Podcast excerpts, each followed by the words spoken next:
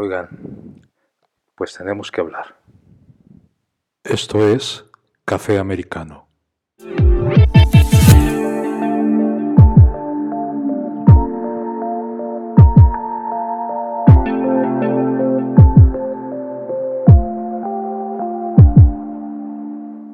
Y pues ya pasaron las elecciones este domingo 5 eh, de junio en México y se cumplió una de las, eh, eh, pues no profecías, este, que eso pareciere, unos de los, se cumplió uno de los datos que yo les había dado y todo pinta que oficialmente Morena de los seis estados solamente se va, se va a llevar ya o se está llevando eh, cuatro gobernaturas y la oposición se está llevando dos. El, asunto de todo esto es que yo sigo sin entender por qué eh, Mario Delgado, eh, específicamente hablando de, del presidente nacional del partido de Morena, sigue apostando por eh, gente de la oposición, de la oposición.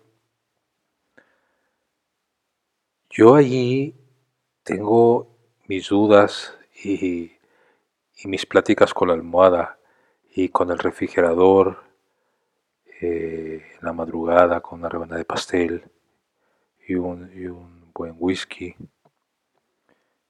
y me sigo cuestionando, ¿a qué arreglos está llegando Mario Delgado? Eso se lo deben de preguntar todos.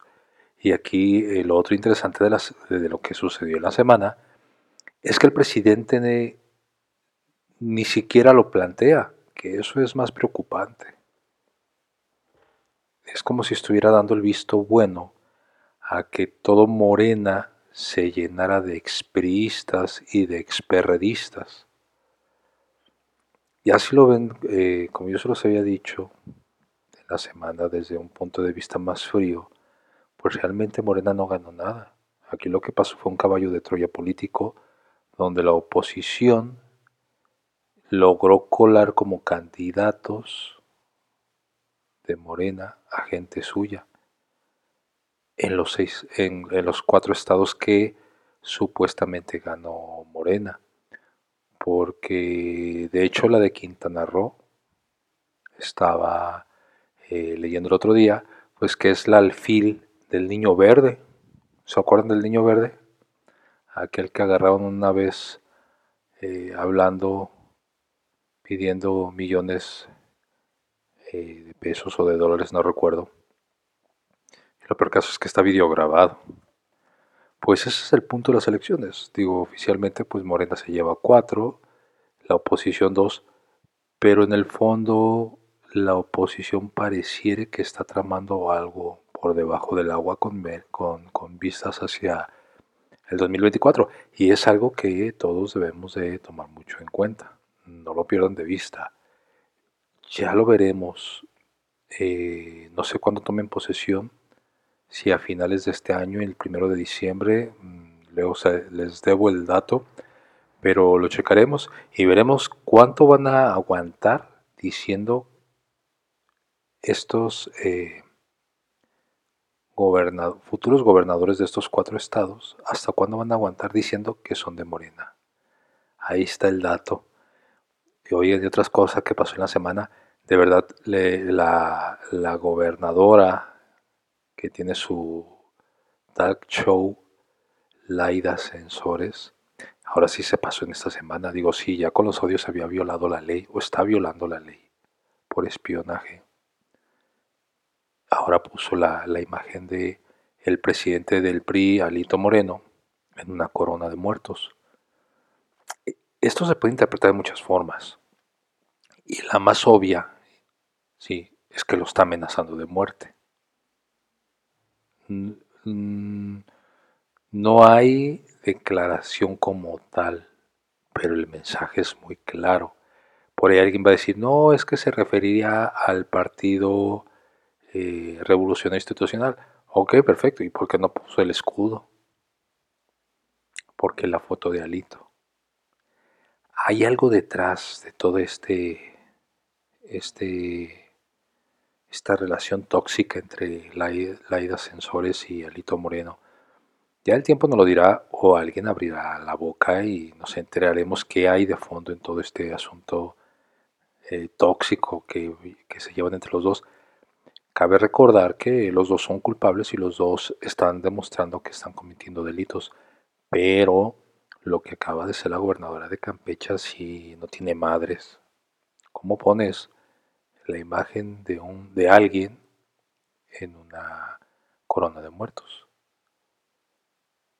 Digo, ojalá solamente se haya malinterpretado, pero eso es claro el mensaje y la gobernadora sí debería de pedir unas disculpas. De por sí ya debería haber renunciado, ya se los había dicho la semana pasada. Pero aquí lo preocupante también es que ni senadores ni diputados, hasta donde yo he visto, ni siquiera el presidente le ponen un alto a la gobernadora. Si lo hace ahorita como gobernadora, imagínense si llega a tener un puesto más alto, cómo se va a poner la, la situación. Sí, está muy complicado todo su, asunto de esta señora. Otra cosa que pasó en la semana, mm, lo de la cumbre de las Américas. Ya les comentaba yo en un tuit eh, muy sencillo eh, que el único beneficiado aquí en México es Marcelo Ebrard, porque él tiene los contactos. Él es visto como el primer, como si fuera el primer ministro de México. Eh, para los que, los que me entiendan o no me, no me comprendan qué es lo que estoy diciendo, por ejemplo, en Alemania existe un presidente de Alemania y existe un primer ministro. Y entonces a Marcelo lo ven como el primer ministro. Eh, es algo equiparable como lo que estaba haciendo Angela Merkel. A ese nivel eh, tienen considerado a Marcelo Ebrard. Entonces, ¿Afectó que no fuera Andrés Manuel? Realmente no, porque al que le han visto o la imagen de México en el exterior es Marcelo Ebrard. Entonces lo toman como, como algo eh, bien visto, de hecho. Es, eh, es, más, si hubiera ido Andrés Manuel, sí les hubiera tomado por sorpresa y no a todo el mundo le hubiese gustado que hubiese ido Andrés Manuel, porque eh, se tiene más conexión política o diplomática con, Marcelo Ebrard. Y ya saben en el exterior cómo es Marcelo Ebrard. Y muchos, aunque sí saben cómo es eh, Andrés Manuel, no todo el mundo quiere tratar con él, realmente. Por muchas circunstancias. Las más obvias es que no, no es congruente, se contradice mucho. Por si ustedes no se han dado cuenta, eh, bien puede decir una cosa una semana y la siguiente semana se contradice. Por eso mucha gente al principio del sexenio de su gabinete le renunció. Entre ellos creo que el de la CEP, si no me equivoco. Mm, la CEP o, el de Hacienda. También les debo el dato pero hay unas declaraciones muy fuertes ah, en los primeros dos años de varios de su gabinete de que la oficina de la presidencia se contradecía mucho, decía una cosa y luego decía otra, y luego sacaba eh, órdenes o imposiciones de último minuto. Y por eso hay el relajo que hay actualmente en muchas dependencias públicas ¿sí? que, que la oposición de cierta forma lo ha hecho notar, pero entre el montón de bots que maneja Villamil y todo el montón de youtuberos amarillistas y comentócratas que reciben chayote, pues tratan de decir, ay, es que nos están atacando y no aceptan este, que México ya cambió. Realmente, y siendo sinceros, el, gobierno de Andrés Manuel está cometiendo las mismas estupideces que las secciones anteriores. No hay mucho que buscarle. Métanse a los datos del INEGI, métanse y busquen, eh, hagan sus comparaciones de los últimos 3, eh, 4 sexenios, desde Fox para acá, no se vayan tan atrás, o desde Felipe Calderón. agarren a Felipe Calderón, a Peña Nieto y a, y a Andrés Manuel y se darán cuenta que las cosas no son como las pintan todas las mañanas. Ahí es donde se van a dar cuenta de, lo que está pasando realmente y cómo cuando son muy evidentes las situaciones, ¿sí? como el relajo de Adán Augusto amenazando o mandando de mensajero al güero para amenazar a Lito Moreno, Sí, ya cuando pasa todo eso no quieren dar eh, entrevistas. De hecho, el tema ya no se toca. Sencillamente dijeron, no, no queremos hablar del tema, tanto el presidente como Adán Augusto, y ya, de ahí se la, se la zafaron. ¿Por qué? Pues porque fue cierto. Es más, el güero anda callado, bueno, yo no he visto en, alguna entrevista ni nada. Sí es, eh, sí deja mucho que pensar todo este tipo de, situación. Recuerden que eh, el, asunto de una presidencia o de la oficina de presidencia, si no tiene un, buen departamento de comunicación, es un caos. Literalmente es un caos. Si Andrés Manuel cree que Jesús Cuevas es muy bueno, pues ya es decisión del presidente. Pero a legua se ve que es un desastre toda la, oficina, literal. Hay, mucho, hay muchos temas que cortar de ahí, pero en, los viernes del podcast de Café Americano no me quiero alargar tanto porque sencillamente es un resumen, un, un, un recordatorio de lo que pasó y cómo van las cosas. Así de fácil sí está, está cabrón. La verdad, está muy cabrón lo que está pasando. Con lo que acaba de pasar de las elecciones también. Eh, deben de entender que existe esa duda de por qué el presidente o Mario Delgado no escogen a gente que es real de Morena. ¿Qué, ¿Qué, está pasando ahí? Lo que sí es preocupante es que la gente que cree en el presidente no acepte o no se estén dando cuenta de lo que está pasando. Porque en el momento, si llega a pasar que estos gobernadores se voltean, ¿sí? van, a, van a, caer en un autoengaño tremendo. Bueno, de por sí ya es un autoengaño. Pero van a, no van a culpar al presidente, van a culpar a Mario Delgado. Que en cierta forma Mario Delgado tiene mucha culpa. Pero el presidente también. Ojo con eso no, no lo pierdan de, vista. Oigan, ¿y se acuerdan de Pedro eh, Salmerón? Sí, Pedro Salmerón. Aquel que iban a mandar de, de, embajador a Panamá. Pues resulta que el presidente ya lo nombró eh, director, creo que del Archivo Agrario Nacional. Así de sencillo, como es muy amigo del director de, de las librerías de, del Fondo de Cultura Económica, de Taibo, Taibo II, pues ahí lo traen de un lado para otro, donde no lo vean, pero dándole chamba.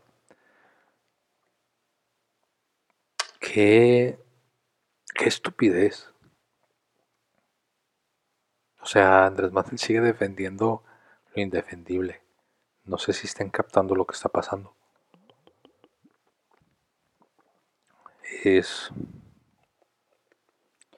es no peligroso, es, es muy cuestionable lo de todo este, lo, lo que, perdón, todo lo que ha pasado esta semana ha sido muy cuestionable. y regresando así rapidito a lo que las Américas, no esperen nada. Nada, yo ya se los dije en, en la videocolumna de lunes. No esperen nada. Ha pasado mucho tiempo desde que se celebran y no ha cambiado nada. Todo sigue igual en el continente americano. Al contrario, las cosas han empeorado. La migración, la pobreza, las deudas de Latinoamérica, hasta ha habido intentos de golpe de Estado. También es preocupante que Andrés Manuel esté defendiendo a los, y lo digo entre comillas, a los presidentes de Nicaragua, Venezuela y Cuba, en lugar de decir estamos con el pueblo venezolano, nicaragüense y cubano. Son dos cosas muy distintas. Ahí, ahí, el, ahí el presidente debe tener mucho, mucho, mucho cuidado. Quien hizo esa, esa diferencia fue Brad el día eh, miércoles en la noche, creo que sí, miércoles en la noche, jueves en la mañana. Ebrachi fue muy enfático en ese punto y dijo, no podemos olvidar a los pueblos de Cuba, de Nicaragua y de Venezuela. Y Andrés Manuel sí debe tener mucho cuidado con sus definiciones, porque se, volvemos, en política no puedes llegar a, no te puedes dar el lujo de que te entiendan mal. Porque el hecho de decir es que no invitaron a los países tal, tal, tal, tal, ojo, no invitaron al que se osa ser el presidente. ¿Sí me explico? Son dos cosas muy distintas. Pero sí hay comisiones. Que eso no se ve a la luz de los noticieros, pero debajo de la agua, eh, en las mesas de trabajo, porque han de saber que esto en la televisión solamente les pasan eh, ciertos momentos, pero realmente durante todo el día hay reuniones entre los diferentes países, entre las diferentes comisiones. Muchos llevan empresarios, eh, intercambian ideas, se firman contratos, llegan a acuerdos, eh, se pactan muchas cosas. Esa es la finalidad. El problema de estas reuniones es que los, los em, eh, acuerdos grandes, fuertes entre los países nunca se, se hacen realidad. Así de fácil. Creo que hace ayer o antier, creo que dijo Kamala Harris ah, o John Biden que iban a poner no sé cuántos miles de millones de dólares en Centroamérica. Son elecciones, es año de elecciones en Estados Unidos. Hasta que no se vean ese dinero circulando por Centroamérica y se vea su resultado, créanles. Todavía no les crean, de verdad. Ese es el problema de estas juntas. Bueno, y eso es así en resumen. Tengan cuidado con el COVID en México. Hay un repunte. Lo acaban de anunciar hace unos días, pero lleva desde mayo. Ya lo dijeron porque no les quedó otra, porque el gobernador de Sinaloa tuvo que salir a hablar, a pesar de que es de Morena, se brincó al gobierno federal y salió a hablar de que ellos tenían ya un grave problema de repunte de COVID. Y entonces ya no le quedó otra al gobierno que decirlo. De hecho, Gatel lo había dicho hace como a principios de mayo, pero porque él ya sabía que ya estaba ese repunte. Pero no lo manifestó oficialmente.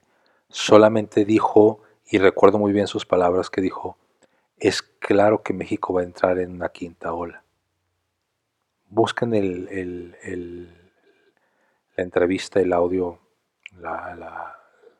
el video, y por ahí está esa declaración de, de Gatel, del doctor Gatel, donde él ya sabía que, que México ya estaba en una quinta ola, pero no lo, decía, no lo decía oficialmente. Y apenas en estos días se les ocurrió decirlo. Que en mi punto de vista es algo tardío, porque si ya pasó un mes con dos semanas o una semana, si ustedes saben que a las dos semanas se sabe si hay un repunte o no. Y repunte o no, tomen sus precauciones. Nos vemos para la próxima.